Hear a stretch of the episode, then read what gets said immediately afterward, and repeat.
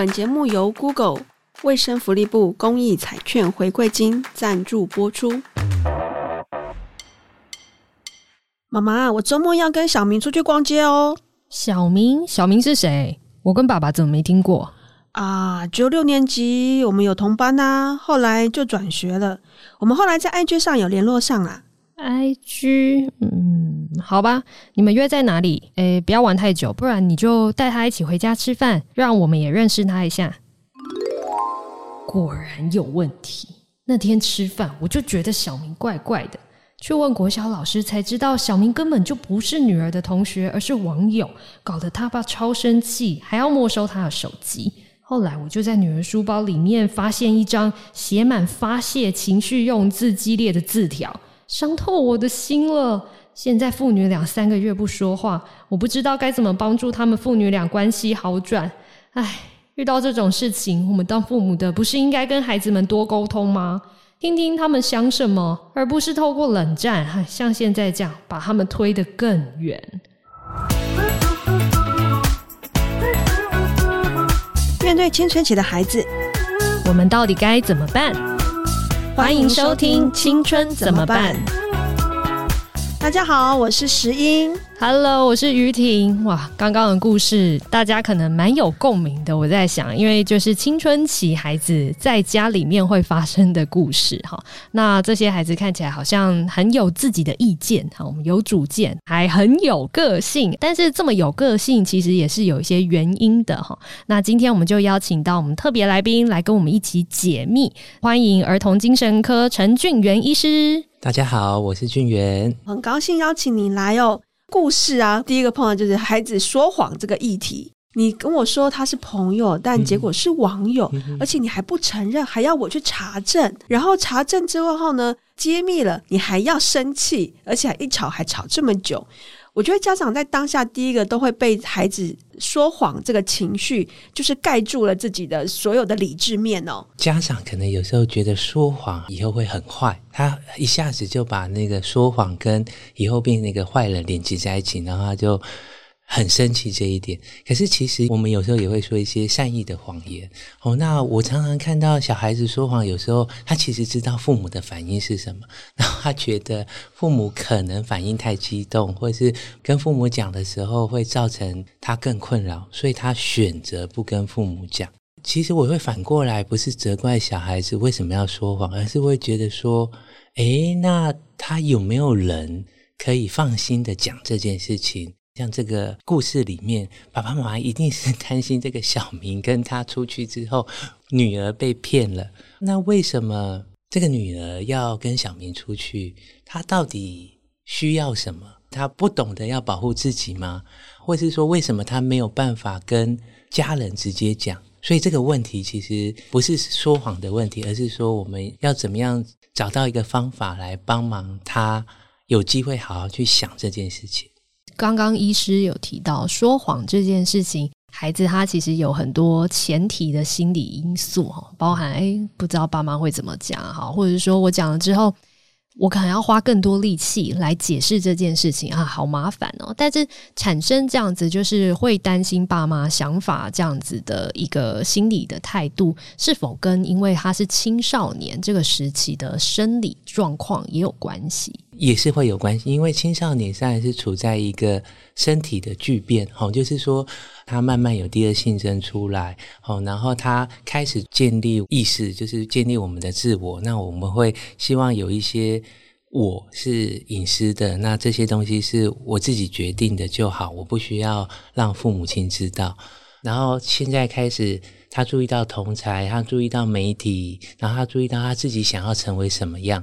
这样的时候，常常其实会跟父母原来期待他的可能会不一样，或是一样。然后，假如说跟父母期待的是不一样的时候，那可能就会有冲突。哦，那或是说跟他的同才不一样的时候，可能也会有冲突。那另外那个心理的那个部分，哦，他其实就是一直在找寻他的定位，然后他到底要选择他要做什么。在这个故事里面呢，啊，我觉得这个小孩子他其实是某种程度想要找一个亲密感。他可能在跟这个小明互动的时候，他感受到了一些很不一样的东西。当然，这个有可能是真的，也有可能是假的。哦，那可是父母通常以这个父母的反应，他一定以为这个是假的。可是故事我们不知道，然后我们没有跟这个女儿好好的谈，我们不知道是真的还是假的。可是这个女儿她之所以会这样防卫，然后。要巩固他跟小明的关系，他一定是在他跟小明的关系里面感受到够好的东西。那这个够好的东西有可能是什么呢？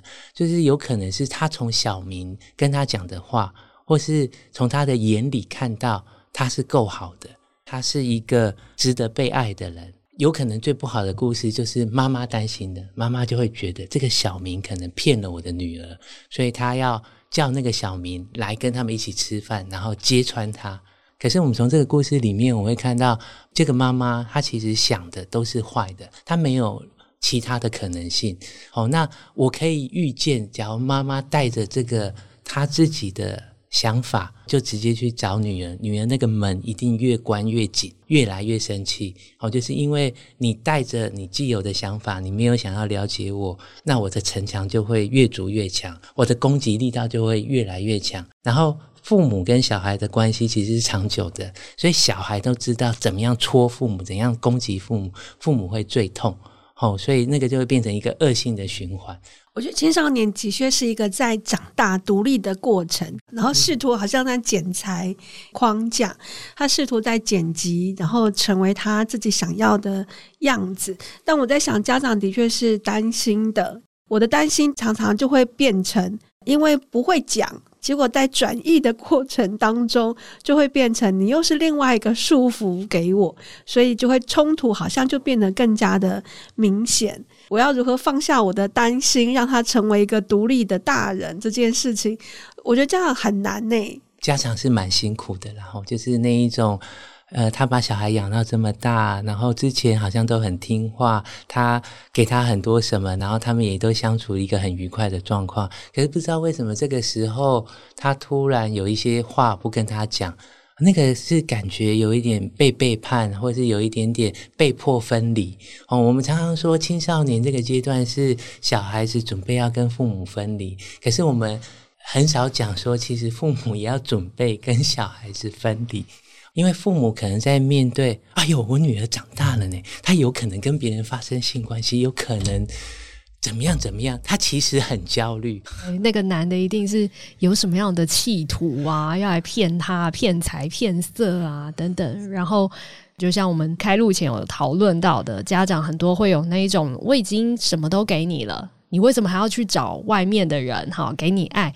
难道家里不够温暖吗？好，很多孩子可能在家里面就会听到，但是这样绕一圈，好像又回归到家长对于孩子够信任这件事情。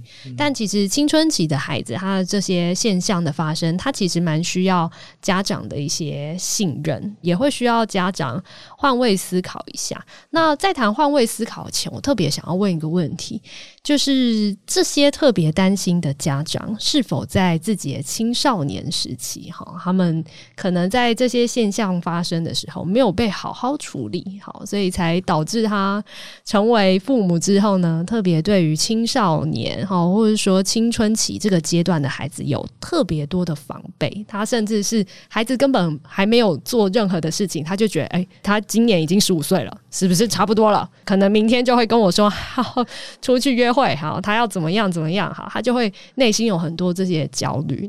我不只听过一个父母这样讲，就是说他可能会过度补偿他小时候没有的，或是要过度避免他小时候发生的事情。哦，因为我们在生一个小孩的时候，大部分父母都是想，我想要做到最好。可是我想要做到最好的时候，他其实常常只有自己的经验可以做一个参考，所以他没有其他的经验去参考。他假如小时候的那些状况，他没有真正的。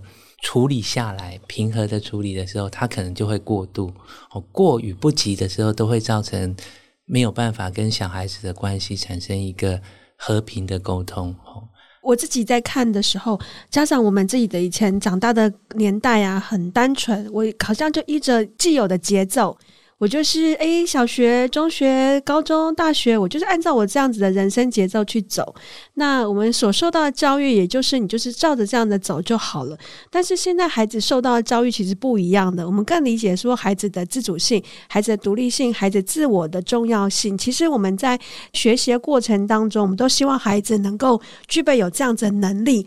但是当孩子具备有这样子的能力的时候呢，他自然就会需要时间去让他自己。长成他自己，那身心里的情绪变化其实是他的必然，即便他是暴走，也都是他的必然。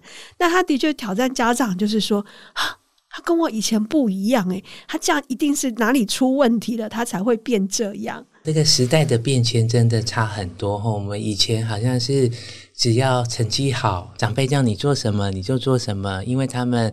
吃的盐比你吃的米多，所以你就好好听他的，然后一路往上走就对了。这样的社会其实，在当代很不一样。好，就是当代像今年最夯的课题 AI。那你看美国这几年的经济矽谷所发展的东西，每一个都是原来教育里面没有想到的。可是呢，其实是变成现在当今经济社会发展最重要的。那这个跟小时候爸爸妈妈说要努力认真念书，然后一个执照一个执照考，然后就可以过好生活，其实是一个很不一样的社会。然后他们小时候的。资讯是有限的 哦，那现在的小孩子很小就有手机，然后有各种不同的资讯哦，所以父母会担心，我可以理解啦吼。那只是就是说，这些讯息进到小孩子的时候，有没有小孩子可以跟朋友或是家人讨论，然后让他们去学会辨识这个网络的讯息？这样听起来好像针对青少年或青春期、哈叛逆期这样的概念。底下哈，青少年本人可能没有什么问题，好，因为大家都习惯啊，反正我同学也这样子，哈，我们讲话就是这样，干话一堆，然后脾气很容易暴躁，哈，动不动就要吵架打架，哈，我们青春期嘛，哈，我们清楚，结果反而听起来应该是家长端会有比较多焦虑的问题，哈，尤其因为跟过去的经验有一些差异，哈，所以反而父母在这个部分特别需要帮助，那就想要问问。俊元医师，哈，在诊间应该有看过不少案例，对吧？那其实我们很好奇的就是这些，诶，到所谓精神科好看诊这些，大部分都是孩子自己主动说，诶，我觉得我需要帮忙，好，我们一起去，还是其实大部分都是父母觉得，诶，我孩子好像需要帮忙，他觉得不太 OK，好，真正的那个主动性是在孩子身上吗？在就医这一块？两者都有，有蛮多都是小孩子发出声音，然后他要求父母带他来看，或是跟导师讲，或是跟辅导老师讲，然后再由辅导老师或导师跟家长讲，哦，然后家长啊啊啊，好，然后然后才知道哦，原来有这么多的事情，哦，那也有一些是家长很想要知道，然后就带过来，然后就说医生，你帮我问他。到底发生什么事情？然后你等一下跟我讲。然后我我有时候觉得这样的父母来是觉得我们会通灵吗？还是我们可以缩短时间，然后很快的跟一个人建立关系？哦，那他跟一个人建立关系有这么快吗？我确实有很多学生，他会主动寻求帮助，哈，甚至很大方的释放某一些讯息给父母，是因为他需要照顾父母的情绪，然后告诉他们，我现在要去解决，你要不要跟我一起来？所以反而父母会有比较大的焦虑，好，会需要被处理。可是父母往往对自我觉察蛮低的，好，我举个例子，哈，我就有听到爸妈很担心，哈，妈妈很担心跟我说，老师，我儿子在家里面就是一直剪片，好，可能影视音对影视音有兴趣，他就一直剪片，一直剪，一剪。他都不吃饭，怎么办？他我说不吃饭，他饿会吃，不行啊，饿了我看了会伤心啊。我说是哦，那你怎么跟你孩子讲？你就你叫他吃饭吗？说哎，妈妈煮好了来吃饭。他说没有，我就跟他说，儿子你都不吃饭，妈妈这样子你都活不下去嘞。我说哈，那你不就是情勒吗？你在情绪勒索。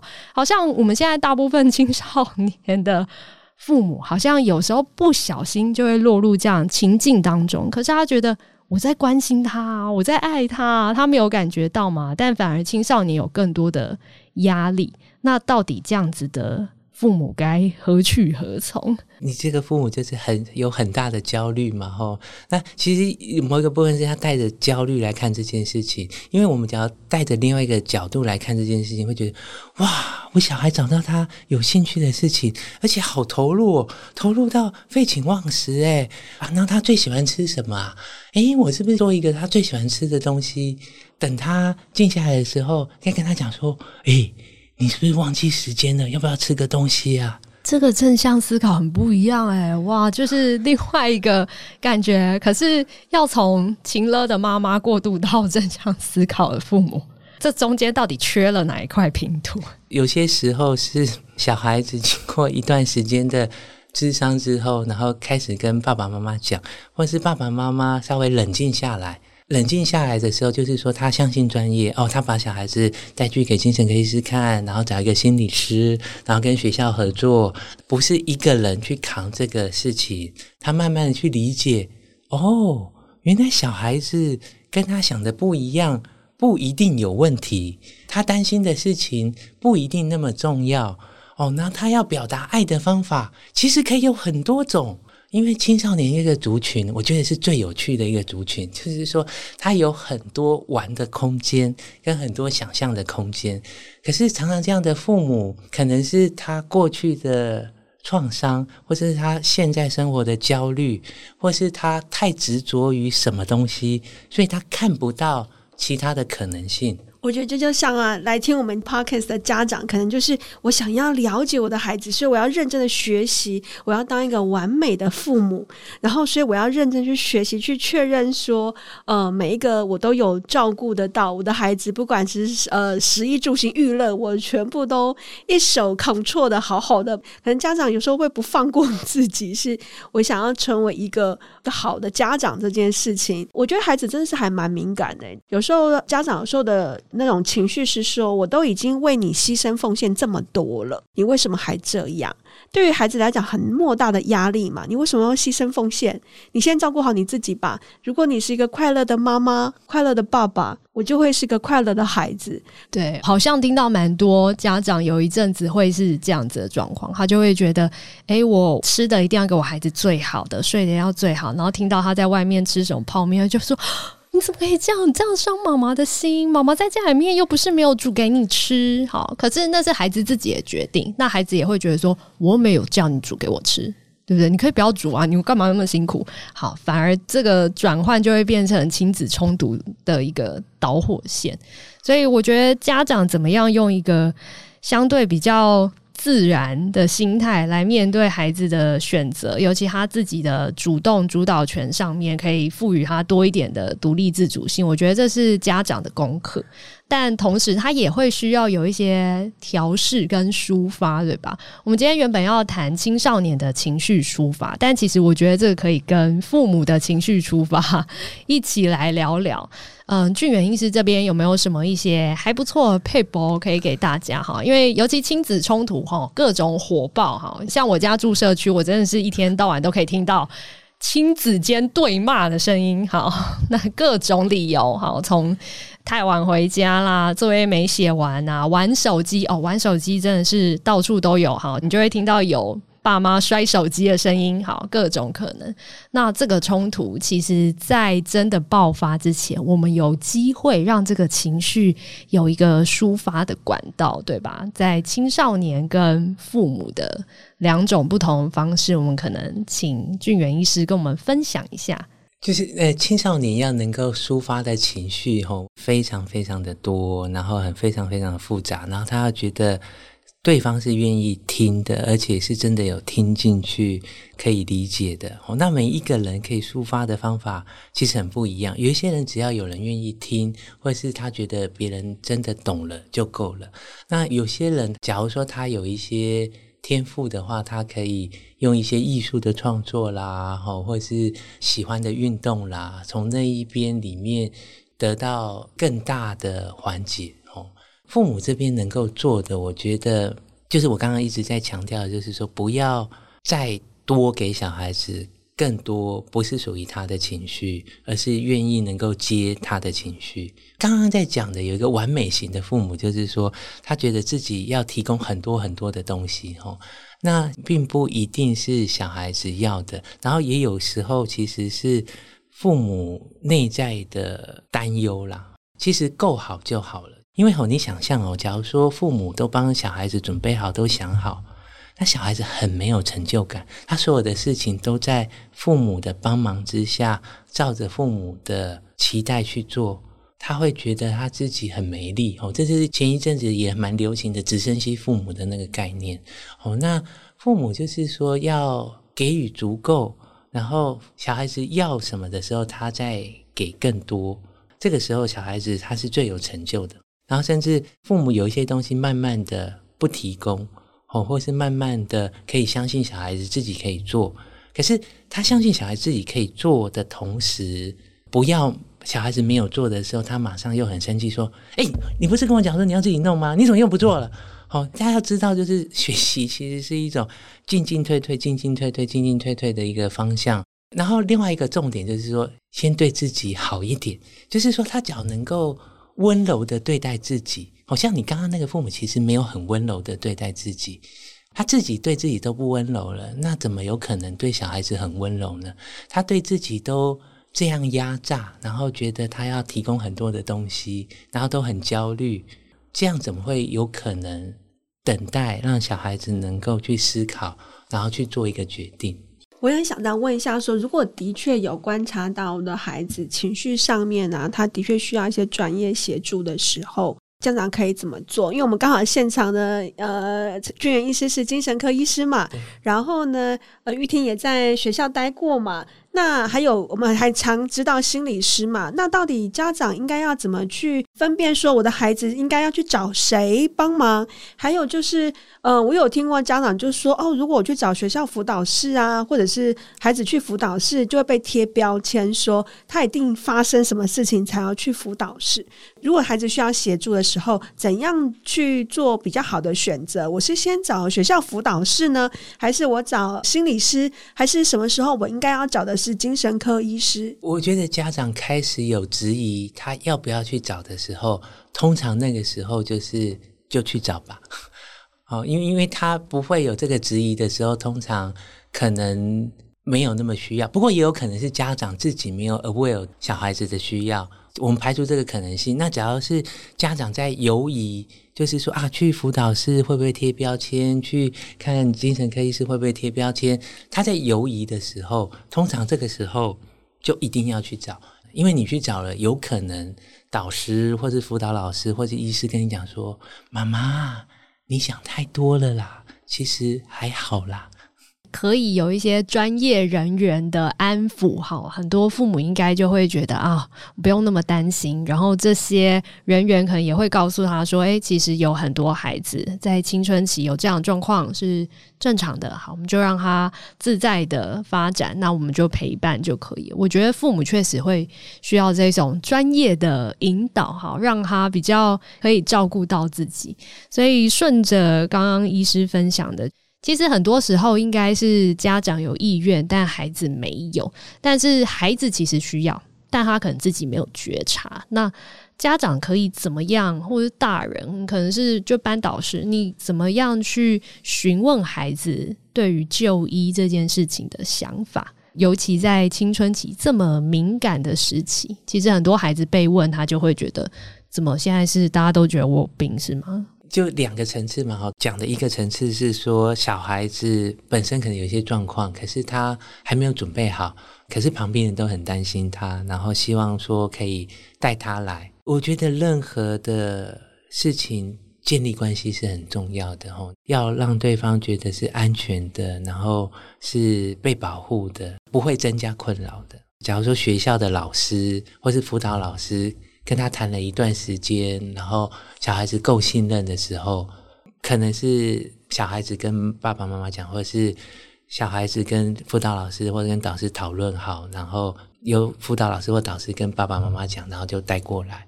这个是我看比较顺的一个状况，或是有些时候其实是父母跟小孩子关系很好，然后他们就讨论了老半天，然后妈妈就说：“哎，那个谁好像去看，好像不错，我不知道你要不要一起去，我们去听听看医师的想法好不好？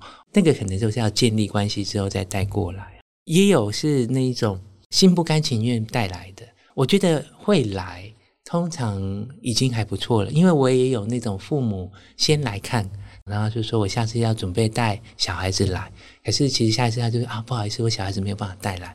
那个其实就是跟小孩子的关系还没有建立好。那假如小孩子愿意来的话，通常我觉得最重要的是尊重他的时间，然后因为青少年就像我一直在讲的比喻，就是说你敲得越大力，他的那个城墙越厚实、越高耸，那你越是在那边等他，然后。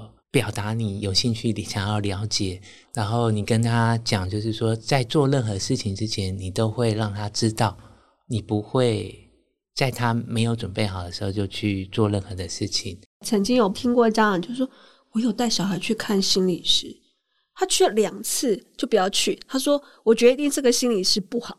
所以有时候家长自己好像要能够理解说，建立关系这件事情，他其实也需要时间。带了两次都建立不了关系，哇，那这个小孩子的心墙好厚哦，里面的问题还蛮大的，能量那么强的要保护好自己，然后不容易跟任何人建立关系，那反而要更努力，这件事情是值得注意的。我也同意刚刚大家在讨论的，就是越给青少年的孩子越多的强力关怀也好，或攻击也好，其实对他们而言，那是越不容易打开心房的。所以我不太确定这个也跟他们的社群媒体的使用频繁跟普及这件事情有关吗？好，让他在现实生活中好像要敞开心胸，有一个比较深入的对话，对他们而言是比较困难。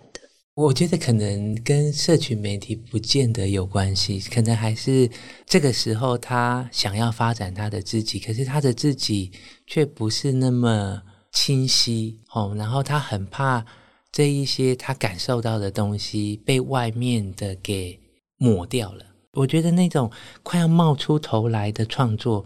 你就说，哎呦，这个怎么鬼画符哦？啊，这个怎么这么黑哦？啊，这个怎么颜色这么多哦？啊，这个现在都没有人这样做呢。哦，你假如对一个艺术作品一开始创作的时候，你就这么多的批评，这么多的声音，我相信所有的艺术作品都不会演变，因为只要任何不一样的，都会被很多的声音给淹没。所以，我觉得青少年那个保护是人心灵里面一个很重要的一个机制。就我们今天的题目是大脑风暴的青少年嘛，讲得好负面哦，好像风暴会摧毁什么啊，造成什么灾害啊？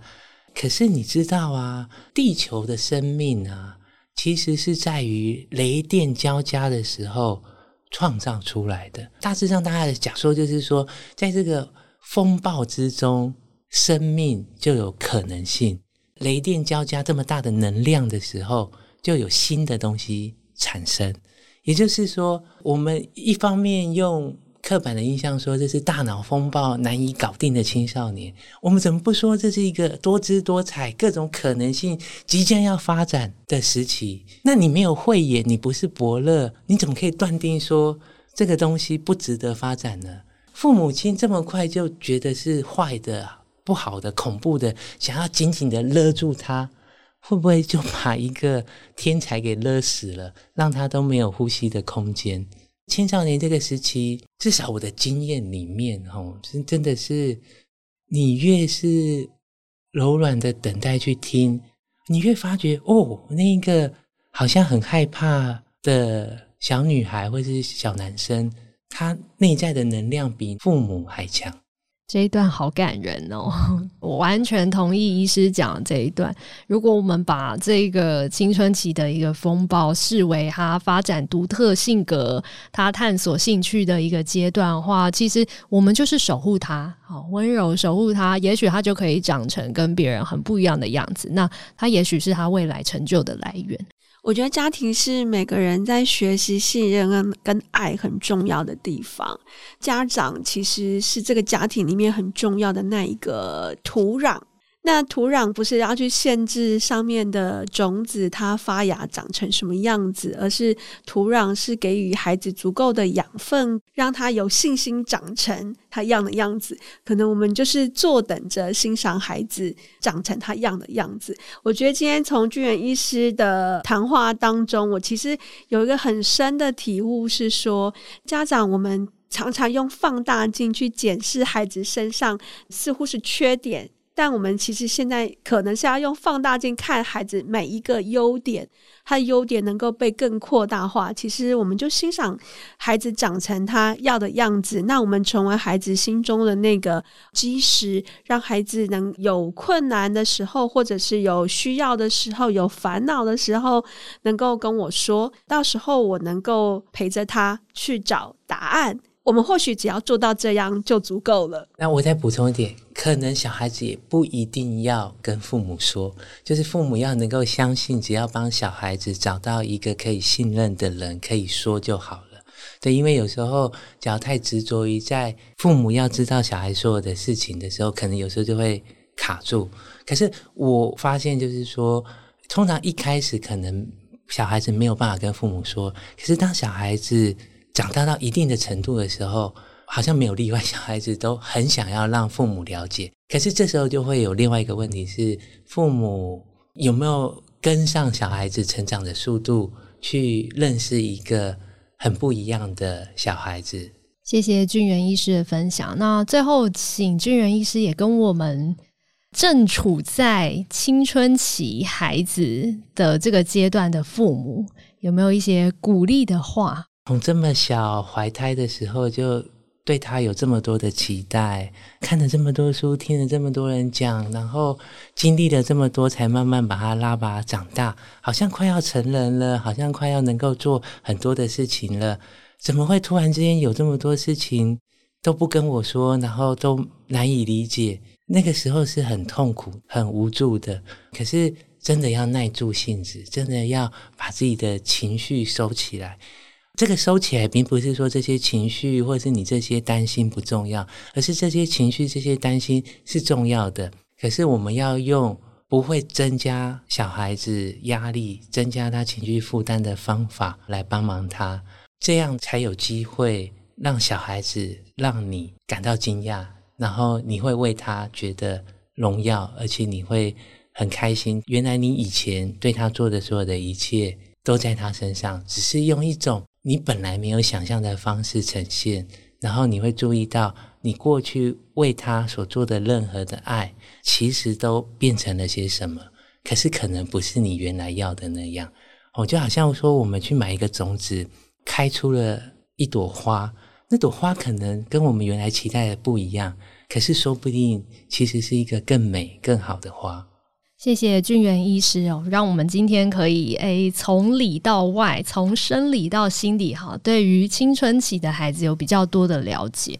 那我们也了解到说，诶父母其实不是要急着解决问题，好，我们就是温柔的陪伴孩子。我们应该是作为他们安心的一个港湾，好，可以陪伴他们去找到解决方法。那同时，我们也提醒各位听众朋友哈，照顾好自己，好，温柔的对待自己，那我们就可以期待温柔的对。对待孩子以及对待其他人，我想很多青春期的父母都是这样，觉得自己在照顾或者是跟青春期的孩子互动的时候，彼此之间好像没有什么亲情。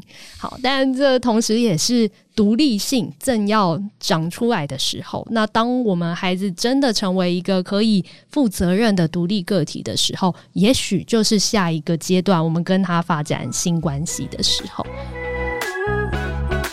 好，我们再一次谢谢俊元医师今天的分享。